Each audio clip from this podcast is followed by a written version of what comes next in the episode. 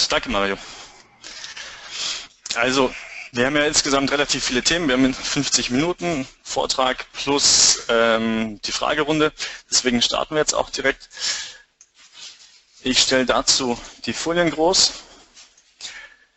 Insgesamt Struktur von dem Vortrag, die orientiert sich an den Webmaster Guidelines. Die sind aufgeteilt einmal in Finden, Erkennen und Verwenden. Die könnt ihr hier auch nochmal nachlesen. Die sind unten verlinkt.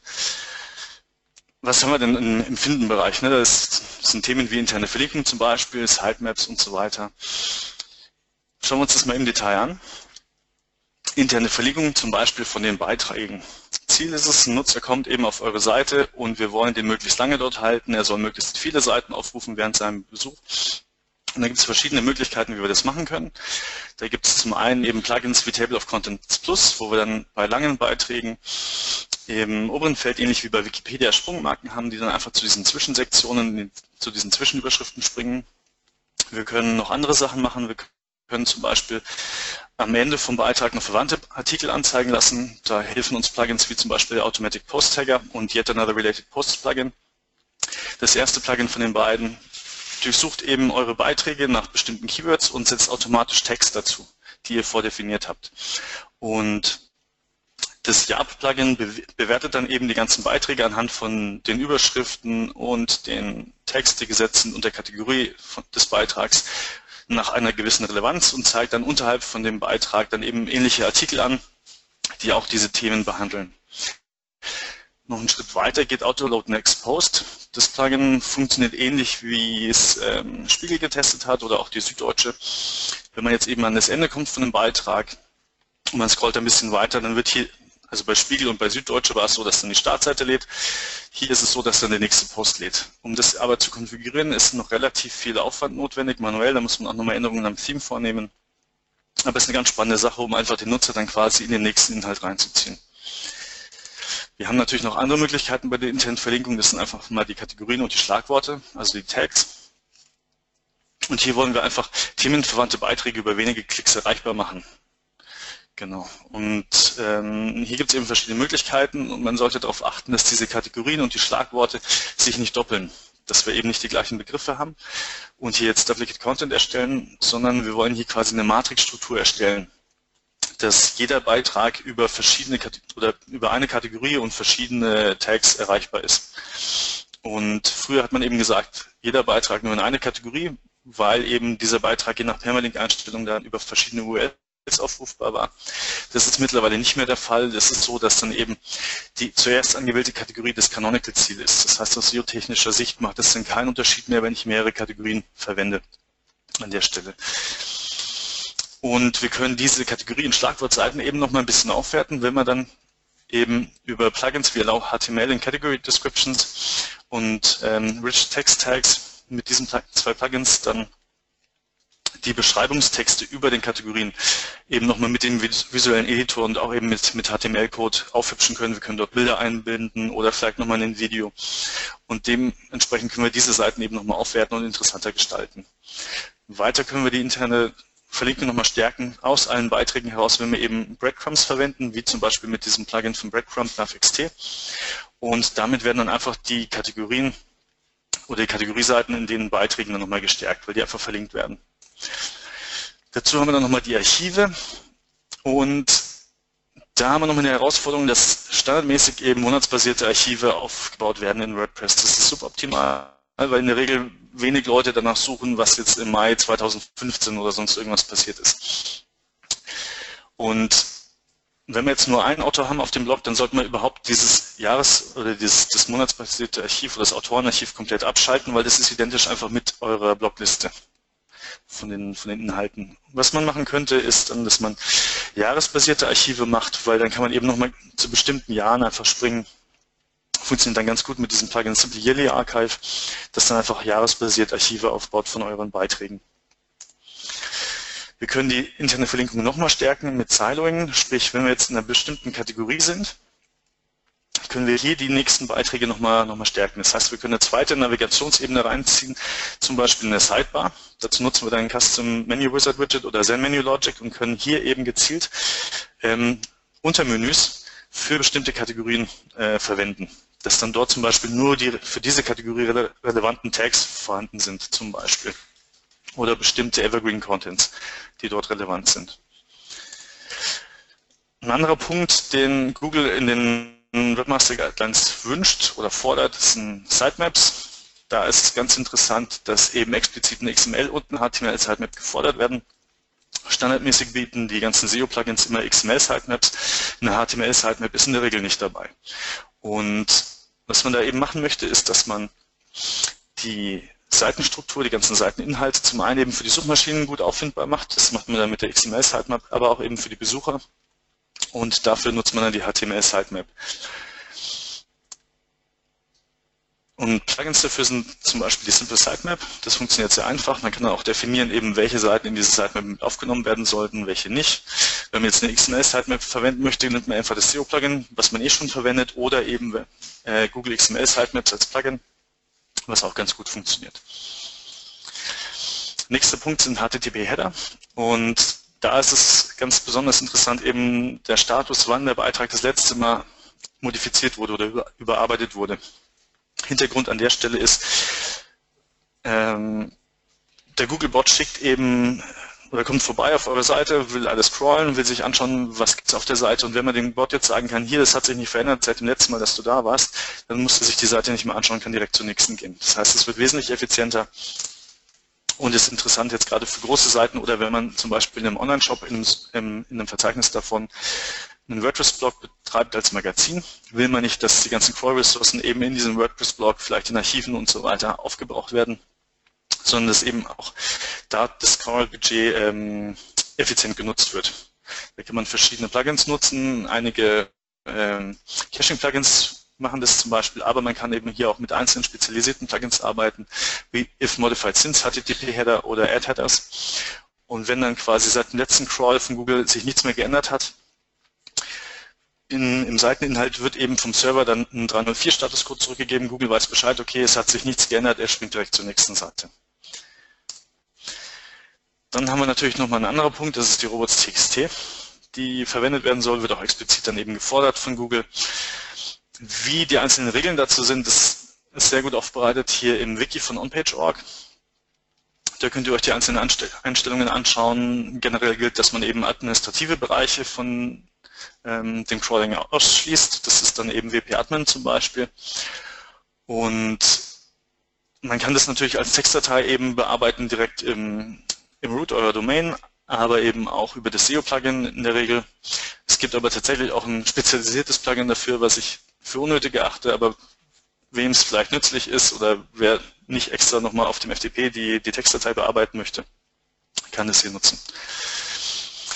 Dann sind wir schon beim nächsten Punkt, Google Webmaster Guidelines und das Erkennen eben. Das ist ein sehr umfangreicher Punkt. Google möchte hier einfach wissen, was ist denn überhaupt der Inhalt auf der Seite. Und da geht es darum, dass man relevanten Content, hat und dass der klar und eindeutig ist. Wie ist es definiert?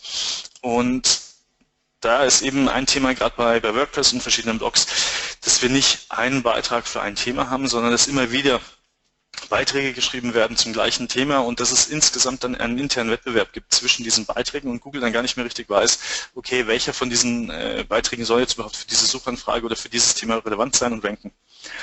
Und dementsprechend kann man hier eben nochmal durchgehen. Man kann bei Google zum Beispiel eine Site-Abfrage machen mit seiner Domain und dann eben einem Keyword und schauen, welche Beiträge findet Google aktuell dafür. Man kann auch OnPage.org Free nutzen als Tool, äh, bis zu 100 Seiten wird hier eben durchgeschaut welche Textelemente sind gleich oder wo ist Sneer Duplicate Content zum Beispiel zum gleichen Thema. Man kann aber auch Sideliner nutzen, was nochmal speziell auf exakt gleiche Textbausteine ähm, ausgerichtet ist, um die eben auf verschiedenen äh, Seiten zu finden. Das heißt, wenn ihr in, in der Sidebar oder im Footer sehr viele Textelemente habt, die immer wieder gleich sind, ist das ungünstig, weil es einfach nochmal Text ist auf der Seite, der auch mitgecrawlt wird, Google aber dann nicht sagen kann, okay, für welchen, inwiefern ist der jetzt überhaupt relevant für diesen Seiteninhalt, für dieses Thema, was in diesem Beitrag behandelt wird. Also achtet darauf, dass ihr euch intern eben keinen Wettbewerb macht, dass ihr eindeutige Beiträge schreibt und lieber nochmal statt einen neuen Beitrag zu, einem, zu diesem Thema zu schreiben, vielleicht nochmal den alten Beitrag überarbeitet, aktualisiert.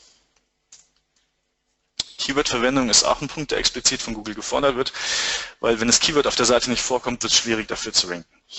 Und in der Praxis ist es so, dass es eigentlich darum geht, dass die Autoren nochmal unterstützt werden, einfach zu prüfen, sind die Keywords an den relevanten Stellen vorhanden. Sprich, habe ich das in meinem Titel drin, habe ich da also in einer, in einer H1-Überschrift, vielleicht in einer H2, verwende ich das Keyword überhaupt im Inhalt, wenn ich dazu schreibe. Im, im Alt-Attribut von den Bildern sollte das vielleicht nochmal mit drin sein. Das sind einfach Elemente, wo man dann den Suchmaschinen mitteilen kann, hier, das ist tatsächlich das Thema von dieser Seite und dann kann Google das auch besser verstehen oder andere Suchmaschinen eben auch. Gemacht wird es dann eben mit verschiedenen SEO-Plugins, da gibt es verschiedene auch aus dem deutschsprachigen Raum und eben aus Holland dann ähm, aus den Niederlanden Yoast. Title-Elemente und Alt-Attribute, auch wieder dieser Punkt eben, was wir hatten mit ähm, der Kommunikation der Suchmaschine, um den Inhalt klar rüberzubringen von den Seiten.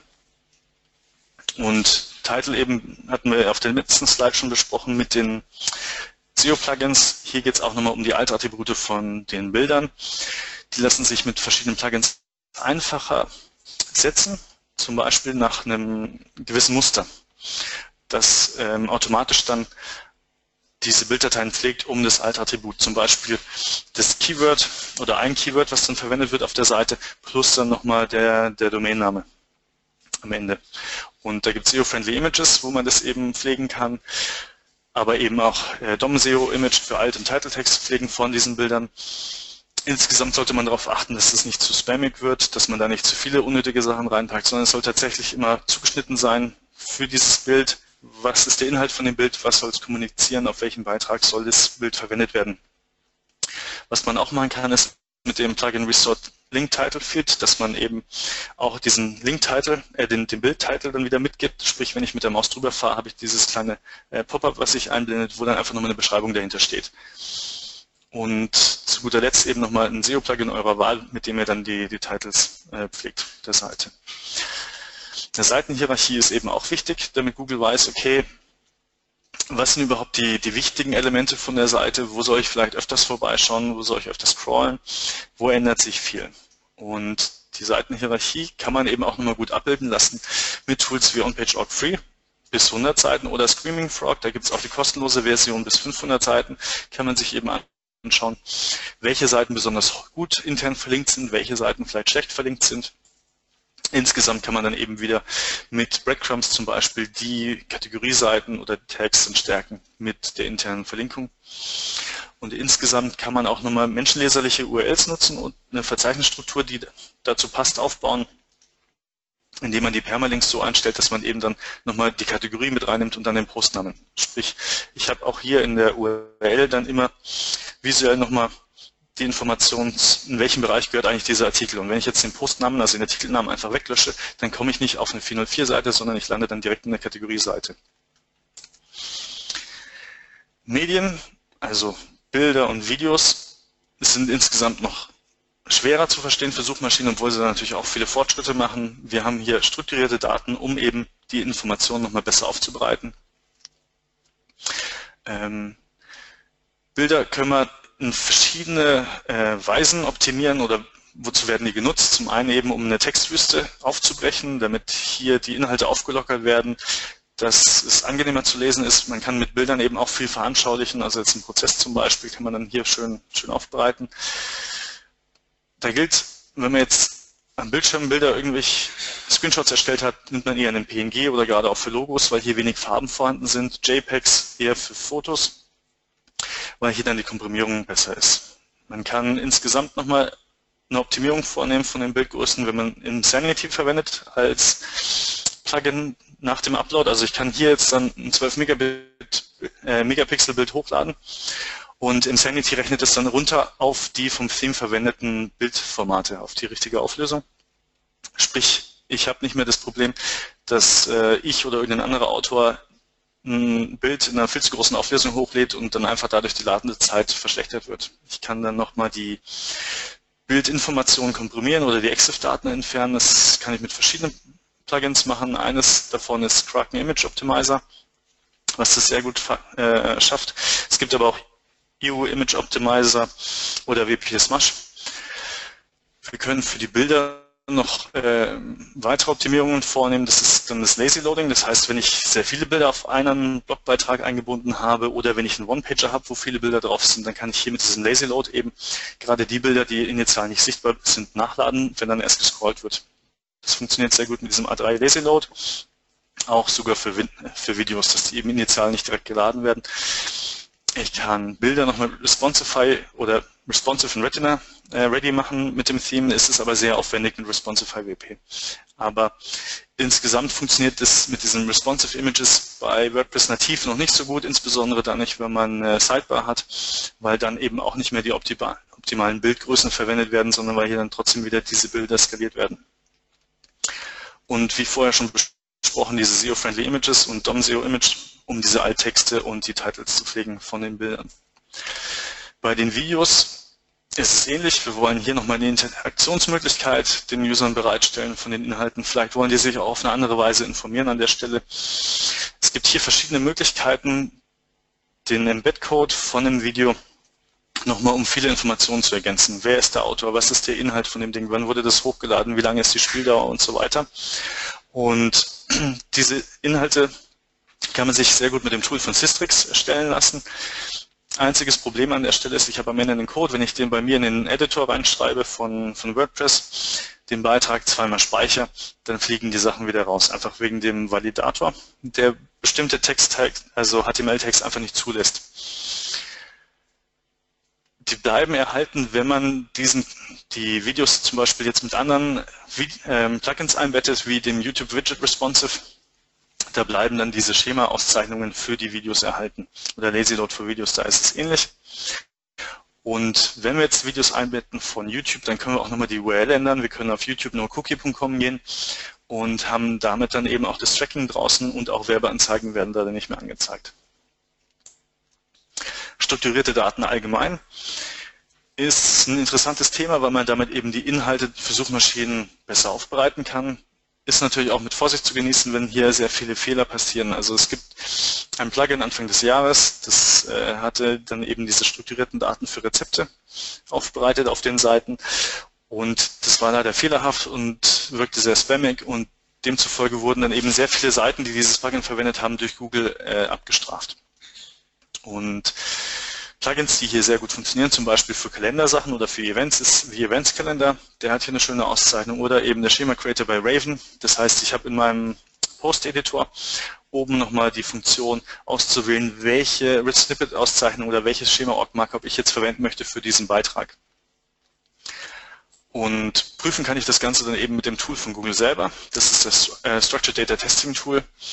Der zeigt mir dann eben an, welche strukturierten Daten wurden auf dieser URL gefunden und sind die korrekt umgesetzt oder sind hier eben Fehler drin. Und die einzelnen SEO-Plugins, die haben eine abgespeckte Version von diesen strukturierten Daten. Damit kann man auch schon hm, ja, gute Ergebnisse erzielen, aber mit so einem Spezialplugin funktioniert das dann nochmal besser. Nächstes Thema sind saubere URLs, die gefordert werden, sprich ohne Parameter. Das löst dann einfach mit den Permalinks. Sprich, in Standardinstallation von WordPress habt ihr dann immer die Beiträge aufrufbar über Fragezeichen gleich, äh, Fragezeichen P gleich 123 zum Beispiel, um jetzt einen Post 123 aufzurufen. Und über eine saubere URL mit den Permalinks könnt ihr eben dann feststellen, festsetzen, dass dann der Titel des Beitrags oder eben nochmal die Kategorie mitverwendet wird. CSS und JavaScript sollte crawlbar sein, damit eben Google auch erkennt oder die Crawler, welche Elemente sichtbar sind und dass auch die Seite mobil nutzerfreundlich ist oder auch auf dem Tablet funktioniert. Wenn ich hier eben die verschiedenen Elemente aussperre, die Crawler von, von diesen Elementen, von den Ressourcen, dann wird die Seite nicht als mobilfreundlich eingestuft und eben entsprechend schwächer positioniert bei den mobilen Suchanfragen. Sichtbare Inhalte ist ein, ein wichtiger Punkt. Sachen, die initial sichtbar sind, werden wichtiger gewertet. Das kann ich gezielt nutzen. Wenn ich jetzt eben Textbausteine habe, die ich gezielt abwerten möchte, dann kann ich die hinter einem Akkordeon oder hinter einem Tab ähm, verstecken. Generell ist es aber so, ich verzichte eher auf Tabs oder Akkordeons, damit eben aller Text initial sichtbar ist und dann eben auch gut indexiert wird. Ein interessanter Ansatz ist Hypotext. Da ist es so, ich kann sehr umfangreichen Artikel schreiben und initial sichtbar machen und mit Hypotext definiere ich dann zwischendrin bestimmte Bereiche, die jetzt einfach nochmal eine tiefergehende Behandlungen vom Thema haben und die kann ich dann eben so markieren, dass sie als Hypertext erkennbar sind und ich habe für die User am oberen Ende vom Beitrag jetzt eine Steuermöglichkeit, will ich mich umfangreich informieren oder will ich jetzt eben nur kurz einen Überblick über das Thema. Und wenn ich dann sage, ich will nur einen kurzen Überblick, werden diese ganzen zusätzlichen Inhalte quasi ausgeblendet und ich habe einen viel schlankeren Artikel, der jetzt nur noch das Essentielle an Informationen rüberbringt. Ein Beispiel davon, wie das umgesetzt ist, ist zum Beispiel bei Zalando. Da gibt es einen Kaufberater für verschiedene äh, Punkte, wo das eben umgesetzt ist. Funktioniert auch sehr gut. Werbelinks sollten nach Google-Vorgabe per robots.txt oder rel nofollow gekennzeichnet oder ähm, vom Folgen oder vom, vom Weitergeben von Linkinformationen ausgeschlossen werden. Das rel nofollow funktioniert sehr gut, kann man auch sehr gut prüfen. Google sagt, es ist auch okay, das per robots.txt äh, zu sperren. Dazu muss ich dann natürlich diesen Link erstmal bei mir intern auf ein Verzeichnis äh, verweisen lassen, der dann von dort ein Redirect auslöst in Amazon oder sonst irgendwo. Da gibt es verschiedene Plugins, die das machen. Ultimate NoFollow zum Beispiel, Easy Affiliate Links macht dann Redirects oder Thirsty Affiliates, die diese Redirects machen. Allerdings kommt es da auch immer wieder darauf an, wie die umgesetzt sind oder wie dann auch tatsächlich vom Affiliate-Ziel ähm, die Vorgaben sind. Also Amazon ist damit nicht d'accord, dass, dass ihr hier diese Links quasi maskiert über solche Redirects intern. Dann sind wir schon beim letzten Punkt von den Google Webmaster Guidelines, das ist das Verwenden. Und da geht es einfach nochmal einfach um die Nutzerfreundlichkeit. Wichtiger Punkt dabei sind einfach keine Broken Links, sprich ich will keine 404-Fehler auf der Seite haben. Ich will, wenn der User auf meiner Seite ist, dass der halt jeden Link nutzen kann und ich will genauso, dass eben auch der Crawler, wenn er jetzt irgendeinem Link auf meiner Seite folgt, auch immer dann eine richtige Seite erhält mit einem neuen Inhalt und keinen 404. Da haben wir verschiedene Möglichkeiten, das zu prüfen und sicherzustellen. Das eine ist der Broken Link Checker. Das ist ein Plugin in WordPress selber, ist auch ressourcenhungrig, äh, aber Vorteil an der Stelle, ich kann mir eben einen, einen Alert setzen und einen, diesen Vorgang planen, dass hier automatisch in bestimmten Intervallen die, die ganzen Links gecrawlt werden oder angeschaut werden und wenn sich jetzt hier 404-Fehler angeschlichen haben, kriege ich eine E-Mail-Notification und kann hier auch in Bike quasi diese ganzen Links optimieren. Ich kann dafür aber auch externe Tools nutzen, die dann nochmal schneller sind und einfach nicht mehr äh, ja, WordPress nochmal aufblähen. Das eine ist eben OnPage Org Free, da kann ich mir die Broken Links anschauen, oder Screaming Frog, was da auch sehr gut funktioniert. Valides HTML ist der nächste Punkt. Warum ist das wichtig? Aus verschiedenen Punkten. Also es, früher war es so, dass es auch ein Performance-Thema ist. Wenn ich invalides HTML habe, dann muss der Browser in diesen Quicks-Modus umschalten und muss dann eben hier diese ganzen Fehler korrigieren. Ist mittlerweile kein Problem mehr, weil die Performance auch von dem Mobiltelefon so stark ist, dass man hier keinen merklichen Geschwindigkeitsnachteil mehr hat. Ist natürlich immer noch ein Problem, wenn ich darüber invalides, ähm, fehlerhaftes HTML habe und dann der Crawler das nicht mehr lesen kann. Was gibt es da für Beispiele? Ähm, es kann sein, dass man, was ein massiver Fehler ist, wenn ich zum Beispiel einen iFrame im Head-Bereich der Seite positioniere, dann werden alle weiteren Informationen, die danach im Head positioniert sind, wie zum Beispiel hreflang für die Sprachauswahl oder ein Canonical, werden dann nicht mehr gelesen. Weil sobald ich dieses iFrame eben öffne, ähm, der Body quasi geöffnet wird vom Browser. Und es gibt auch Security-Plugins, die HTML-Fehler äh, verursachen können. Da ist jetzt zum Beispiel iTheme Security ein Beispiel. Wenn man hier diese XML-RPC deaktiviert, dann bleibt dieses Link-Element oder der Link zur XML-RPC immer noch im Quellcode vorhanden, aber die Information, wo dieser Link auflöst, der wird einfach rausgelöscht. Das heißt, ich habe dann ein leeres Link-Element, was auch ein Fehler ist, kein gravierender, aber es ist trotzdem einer. Insgesamt kann man eben dann von den Demo-Seiten vor der Theme-Auswahl schon mal prüfen, ob das Team viele Fehler hat. Wir können dazu einmal den W3CE Validator nutzen, der da sehr gut funktioniert. Es gibt aber auch ein Plugin, das man bei WordPress direkt selber installieren kann und statt dass man dann eben nur eine Seite über diesen Validator äh, prüft, kann das Validated eben alle Seiten oder alle Blogbeiträge nochmal prüfen und gucken, wo hier die Fehler sind.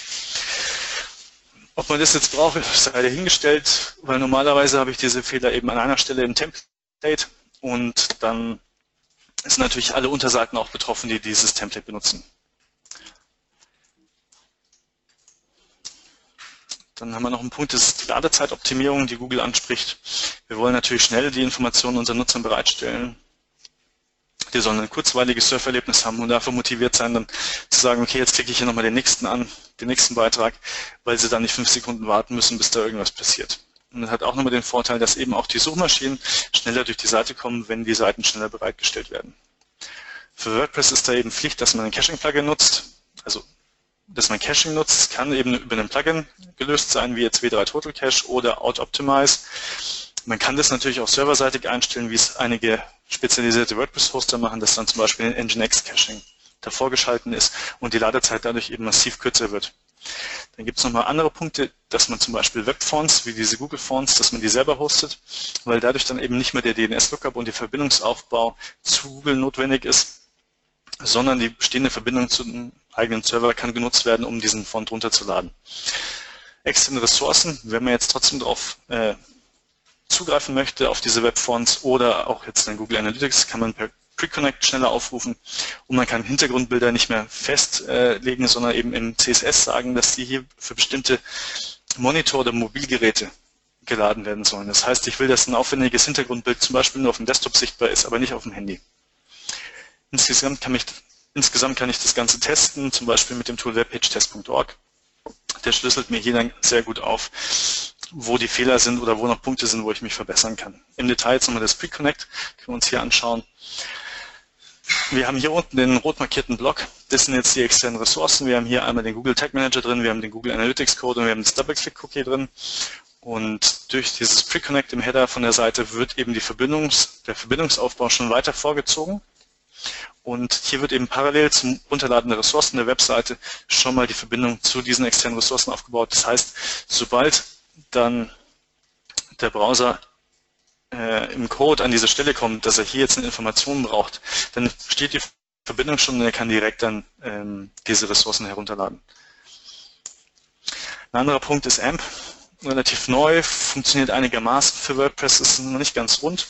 Insbesondere gibt es Fehler, wenn ich statische Seiten habe und äh, oder eine statische Startseite, dann funktioniert hier das AMP nicht. Und natürlich kann man jetzt sagen, AMP ist jetzt eher für Seiten, die viele News schreiben und so weiter, sich immer wieder aktualisieren und für die Posts funktioniert das Ganze auch. Also für diese, für diese Artikel funktioniert das und ich kann Plugin nutzen wie das Glue für Yoast und das bietet mir da einfach nochmal eine Möglichkeit, die Gestaltung von dem AMP, von den AMP-Seiten nochmal einfacher, komfortabler per Klick, hm, Klickauswahl äh, anzustellen.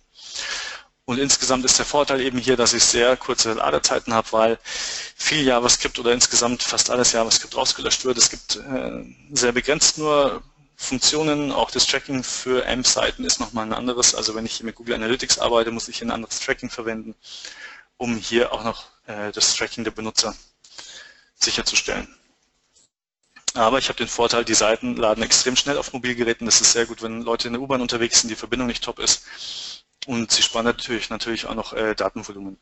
Ein Thema sind natürlich auch die Anzeigen, wie man sich da refinanzieren kann. Wenn man jetzt also eine Seite hat, die nur von der Werbung lebt, muss man hier tatsächlich nochmal sehr genau im Detail prüfen, ob das dann überhaupt noch finanzierbar ist, diese Änderung, oder wie man dann Anzeigenanbieter einbinden kann, dass es dann immer noch rentabel ist für einen. Responsive Design ist natürlich Pflicht mittlerweile, das wird von Google explizit gefordert, aber die meisten Themes sind auch responsive. HTTPS ist der nächste Punkt. Wir haben jetzt WordPress.com komplett umgestellt auf Let's Encrypt. Das heißt, automatisch laufen da alle Seiten mit HTTPS und sogar HTTP 2.0. Wichtig ist es aus verschiedenen Gründen, weil HTTPS ist einfach die Voraussetzung für HTTP 2.0. Das ist ein neuerer Standard, erlaubt schnelleren Seitenaufbau. Aber es ist einfach auch nochmal ein Datenschutzthema. Also mit HTTPS wird einfach die Kommunikation zwischen Browser und Server verschlüsselt.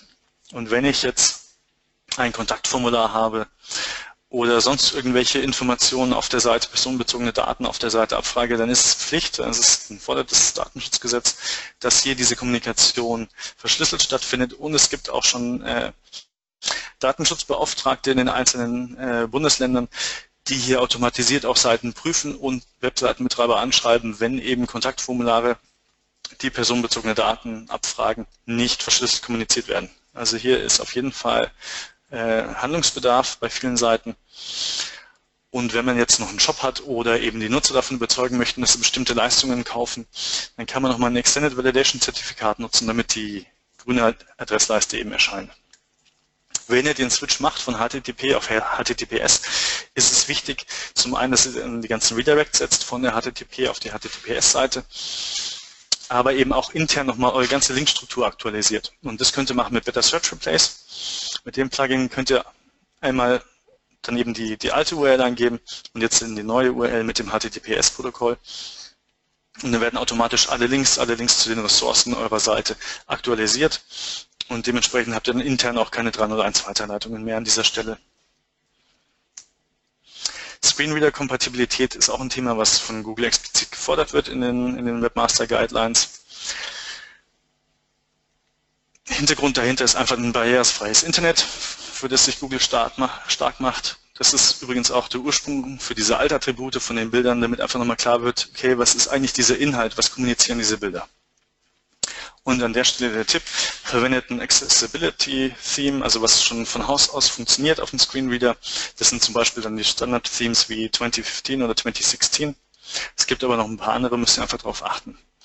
Es gibt dann nochmal Plugins wie WP Accessibility, die hier ähm, nochmal weitere Funktionen ergänzen oder Contact from 7 als Add-on dann Accessible Defaults. Damit werden einfach auch diese Contact from 7 Formulare nochmal kompatibel zu einem Screenreader. Und ob ihr das jetzt alles umgesetzt habt, das könnt ihr prüfen mit dem Tool wavi.com. Da werden eben explizit diese ganzen Punkte, die jetzt hier aufgeführt waren in der Präsentation, aber eben auch in, in den Google Webmaster Guidelines, werden hier geprüft. Und es zeigt euch dann eben nochmal an, wo ist jetzt Handlungsbedarf, welche Punkte sind noch nicht umgesetzt. Und das ist jetzt auch die Stelle, wo wir nochmal in die Fragen einsteigen können. Und da bitte ich jetzt den Mario, dass er uns hier nochmal die Fragen vorliest. So, man, man sollte das Mikrofon anstellen. So, jetzt bin ich da. Jetzt bist du da, gut. Ja.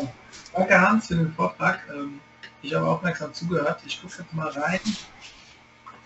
Es kam schon ein bisschen was rein. Okay. Ähm, ja, die äh, gleiche Frage, die jedes Mal kommt, ob wir die Präsentation zur Verfügung gestellt bekommen. Ich nehme an, du stellst sie uns zur Verfügung, wir können sie im Club mit hochladen. Ja. Ja, perfekt. Super. Genau. Dann werden wir im Anschluss machen. Wie gesagt, ähm, heute, da wir den ganzen Tag mit, dem, mit der Konferenz beschäftigt sind, wird es nicht funktionieren. Ich werde morgen anfangen, nach und nach die Vorträge, die Webinare hochzuladen und natürlich auch die Präsentationen online zu stellen. Gebt mir bitte ein bisschen Zeit und ich denke, bis Montag ist spätestens alles da. Dann, ich lese die Frage einfach mal so vor, wie sie gestellt wurde. Ähm, gibt es, ja, die Aufzeichnung gibt es, habe ich gesagt, verwendet WordPress nicht inzwischen standardmäßig ähm, SRC SET? Genau, also das ist das, das Source Set gerade für die Bilder, die Responsive Images. Das ist jetzt neu seit, ich glaube, WordPress 4.1 oder 4.0.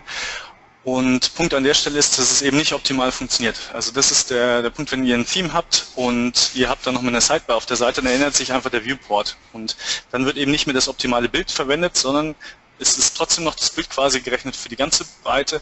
Angezeigt wird es natürlich dann schmaler wegen der Sidebar und es wird dann trotzdem wieder skaliert. Mhm. Okay. Also es ist noch nicht optimal die Umsetzung von WordPress. Es ist natürlich besser, wie es, wie es vorher war, aber es ist noch nicht optimal. Die 100% Lösung ist es noch nicht. Okay, Sascha Schneider fragt, ähm, in Summe sind das unglaublich viele Plugins, die ich einsetzen muss, um meine WordPress-Seite zu optimieren. Wir setzen ja. ein, aber ich kann mir vorstellen, dass ich in den ähm, einen halben Monat damit verbringe, die Plugins aktuell zu halten und blähe damit mein WordPress extrem auf. Oder hat das auch Auswirkungen auf die Ranking-Faktoren, zum Beispiel die Ladezeit? Auf jeden Fall.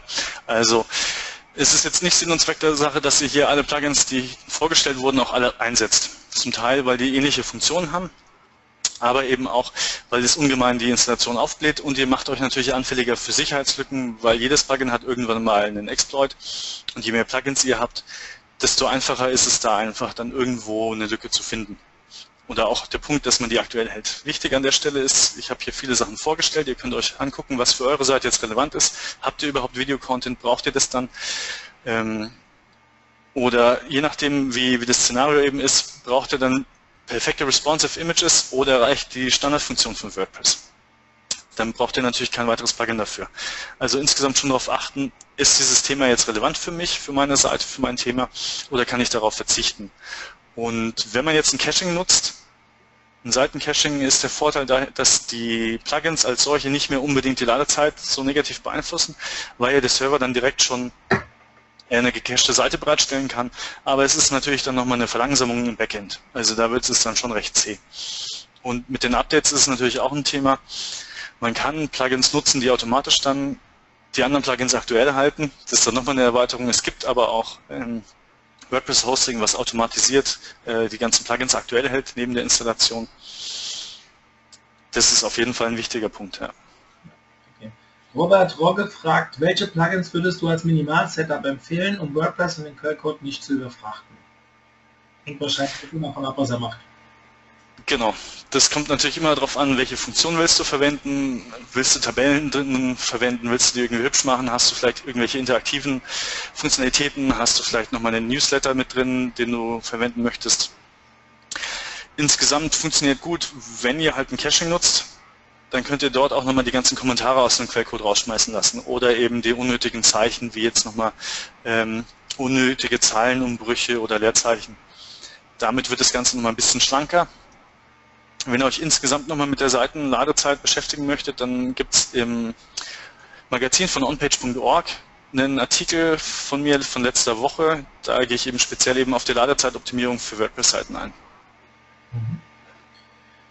Dann Camelo Babagallo fragt, bei WordPress werden strukturierte Daten im Editor maskiert, sodass diese nicht eingebunden werden können. Welche Lösungsmöglichkeiten gibt es hier? Vielleicht auch Plugins, Einstellungen in WordPress direkt. Genau, also was funktioniert zum Beispiel ist äh, JSON-LD Markup. Also wenn ich auf schema.org gehe, dann habe ich ja da äh, verschiedene Möglichkeiten, mir diesen Code anzeigen zu lassen. JSON-LD funktioniert sehr gut, wenn ich jetzt einen, eine Person oder ein Unternehmen hm, auszeichnen möchte, dann kann ich hier drüber quasi das, das JSON-LD-Markup nutzen und kann es zum Beispiel an, auf dieser einen speziellen Seite oder an verschiedenen Stellen dann seitenübergreifend im Footer platzieren, einfach in der Textbox und dann ist es automatisch auf allen Seiten mit drauf und wird auch nicht rausgelöscht. Mhm. Ähm, Doris Schuppe fragt, gibt es auch Tipps für auf WordPress.com gehostete Blogs? Dafür zählt es wahrscheinlich nicht, oder? Das ist natürlich sehr schwierig. WordPress.com erlaubt dann eben nicht das Verwenden von Plugins an der Stelle. Vorteil ist natürlich, ihr habt jetzt schon HTTP 2.0 und ein SSL-Zertifikat, das heißt auch Kontaktformulare und so sind auch schon datenschutzkonform umgesetzt. Aber ich bin da natürlich sehr stark eingeschränkt in den Möglichkeiten, die ich jetzt SEO-technisch habe. Mhm, okay. Ähm, Elisabeth Hotter fragt, wenn ich ganz am Anfang stehe und eine WordPress-Homepage aufbauen will, soll ich jetzt alle deine vorgeschlagenen Plugins einfügen, bevor ich Inhalt erstelle, oder ist das Einfügen von Plugins zum späteren Zeitpunkt besser? Und wie ist das mit gekauften Themes? Gut, ein Teil wurde schon beantwortet, aber kannst vielleicht mal kurz. Naja. Also wenn ich jetzt eine komplett neue Seite habe, würde ich auf jeden Fall schon mal ein Standard-Setup wählen. Und je nachdem, ob die Beiträge oder die Inhalte schon bestehen für diese Seite, kann man natürlich dann nochmal ein Plugin nutzen, ein SEO-Plugin, um zu gucken, habe ich die Keywords an entsprechenden Zwischenüberschriften mit drin, ähm, überhaupt jetzt neue Funktionen in Yoast, wie ist quasi der Textschreibstil, habe ich hier gut geschrieben? Oder kann ich hier vielleicht nochmal ein bisschen was optimieren, also da würde ich auch die Plugins schon von Anfang an mit einsetzen, um einfach nochmal diese Texte zu überprüfen, ob das so stimmig ist, aber auch gerade die interne Verlinkung ist hier recht wichtig. Also das ist ein Punkt, den würde ich auf jeden Fall von Anfang an einsetzen und auch die Permalinks schon von Anfang an setzen. Das ist mit das Erste, damit eben diese ganzen Parameter-URLs, um jetzt einen Beitrag aufzurufen, gar nicht mehr Google bekannt werden, sondern dass einfach nur noch diese klaren, menschenleserlichen URLs äh, von Google gecrawlt werden und indexiert werden. Mhm. Zweite Frage, äh, Premium-Themes ist ein Thema für sich. Ich habe die zum Teil auch verwendet es ist ein Thema an der Stelle, dass die oft aufgebläht sind, weil die Kunden natürlich immer eine hübsche Demo sehen wollen, sie wollen verschiedene Slider sehen, sie wollen Team-Plugins sehen und so weiter, Referenzen und so weiter. Also Die werden insgesamt aufgebläht. Es gibt zu diesen gekauften Themes meistens noch eben gebundelte Slider und so weiter und andere Sachen. Und wenn jetzt in so einem Plugin eine Sicherheitslücke entsteht, dann habe ich halt natürlich ein Problem, wenn ich das Plugin nicht nativ über das Repository von WordPress eingebunden habe, sondern eben über das Theme. Und dann bin ich jetzt abhängig von dem Theme-Autor, dass er dieses Theme aktualisiert, damit auch dieses Plugin aktualisiert wird. Also insgesamt schwäche ich ein bisschen meine Seite damit, ähm, weil eben Aktualisierungen für diese, diese Themes dann nicht mehr so schnell kommen und weil die in der Regel überladen sind und ich tatsächlich auf meiner Seite eigentlich nur einen Bruchteil von den ganzen Funktionen, die dort bereitstellen, bereitgestellt werden, verwende.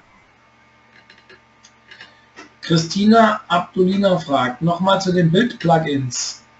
Insanity Plugin, skaliert es meine Bilder automatisch auf die richtige Größe? Also im Sanity ähm, skaliert die Bilder nicht, sondern ich lade jetzt eine beliebige Bilddatei hoch, das können jetzt 12 Megapixel sein und einmalig muss ich bei Insanity festlegen, welche Auflösung wird in meinem Theme verwendet. Also was ist jetzt das das Beitragsbild zum Beispiel, welche Abmessungen hat es oder die Thumbnails dazu. Und wenn ich das einmal erledigt habe, werden automatisch alle Bilder, die hochgeladen werden, auf diese Maximalgröße ähm, runtergerechnet. Das heißt, ich habe dann kein äh, Bild mehr mit 4 MB auf meinem äh, Webspace liegen, was dann irgendwie eingebunden werden kann von einem ähm, Redakteur, sondern ist es dann eigentlich maximal nur noch in, was weiß ich, 1000 äh, Pixel Breite vorhanden. Genau. Mhm. Äh, Stefan Obersberg fragt, was hältst du davon, die WordPress-Seite mit Simply Static statistisch auszuliefern? Statisch auszuliefern. Kann funktionieren. Also es ist auf jeden Fall ein interessantes Konzept, weil ich komplett statische Seiten habe. Ich habe Funktionen wie jetzt äh, ein Kommentarsystem natürlich nicht mehr. Ich habe kein Pingback und keine Trackbacks mehr. Wenn ich solche Interaktionsmöglichkeiten nicht nutze, weil es eine statische Firmenwebseite ist, die darauf keinen Wert legt, weil sie vielleicht auch keine Ressourcen hat für ähm, das Behandeln von solchen Themen, dann kann ich Simple Static auf jeden Fall nutzen. Vorteil an der Stelle auch, ich könnte eine lokale Installation laufen mit, mit MAMP zum Beispiel und nutze dort dann einfach mit Simple Static die Upload-Funktion auf den FTP, dass quasi online nur die statischen Versionen vorhanden sind und eigentlich gar keine ähm, WordPress-Angriffsvektoren da sind. Das heißt, ich kann theoretisch auch mit alten, äh, veralteten Plugins in dieser Installation arbeiten, weil die einfach nicht aus dem Web zugänglich sind, sondern nur lokal bei mir auf dem Rechner liegen.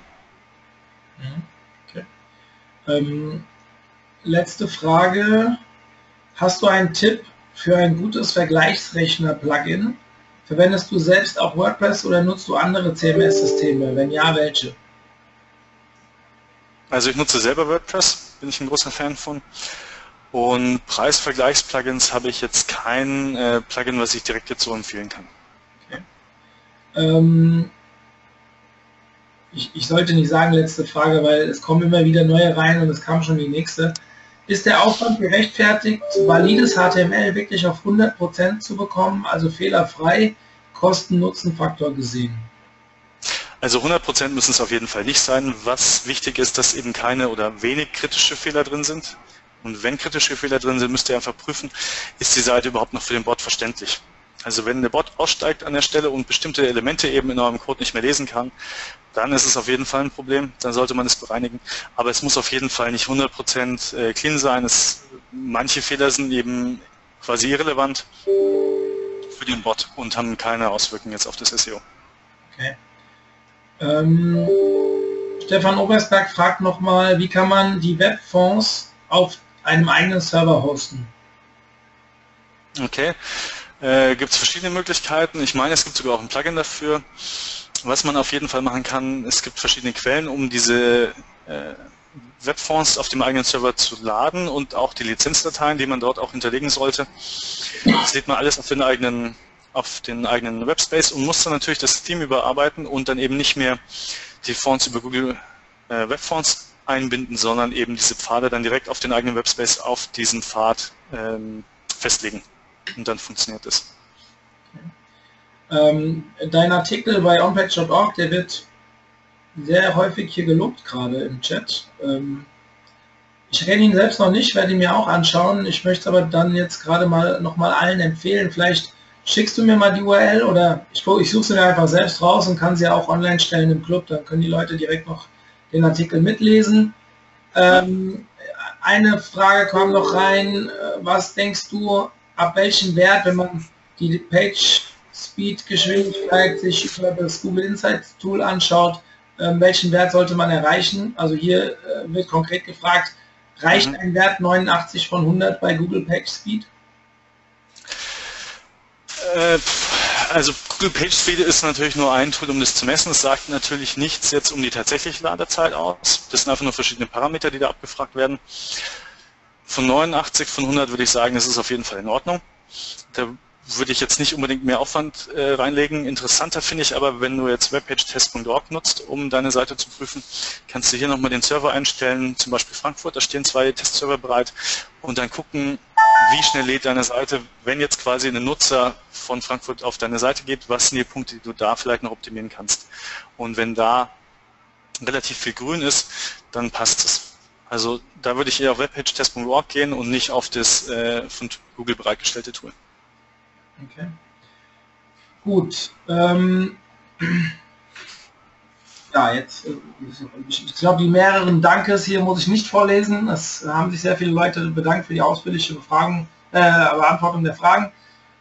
Du Hans, wir müssen an der Stelle aufhören, weil wir müssen ja wieder umziehen zum ja. Webinar. Ich glaube, hier gibt es noch eine Menge Fragen, die man stellen könnte. Ich richte einfach mal den Aufruf an jeden, wer hier seht ihr die Kontaktdaten von Hans. Wenn ihr Fragen habt, schreibt ihm. Er wird sie, wenn er Zeit hat, beantworten, denke ich, so wie ich ihn kenne. Und ähm, wie gesagt, wir werden auch die Präsentation online stellen, so dass, ja, wie gesagt, man das auch ganz in Ruhe nachbearbeiten kann und uns mit Fragen konfrontieren kann. Hans, vielen Dank für den Vortrag. Und vielen Dank, Mario. Ja. An den Rest, ähm, wir sehen uns gleich um 12 Uhr wieder und dann geht es zu unserem zweiten Vortrag zum Thema Content Marketing vom André Krüger von Search Metrics. Ja, viel Spaß weiterhin. Für die, die nicht mehr dabei sind, einen schönen Tag und viel Spaß beim Deutschlandspiel gucken heute Abend. Bis dann. Tschüss. Ciao.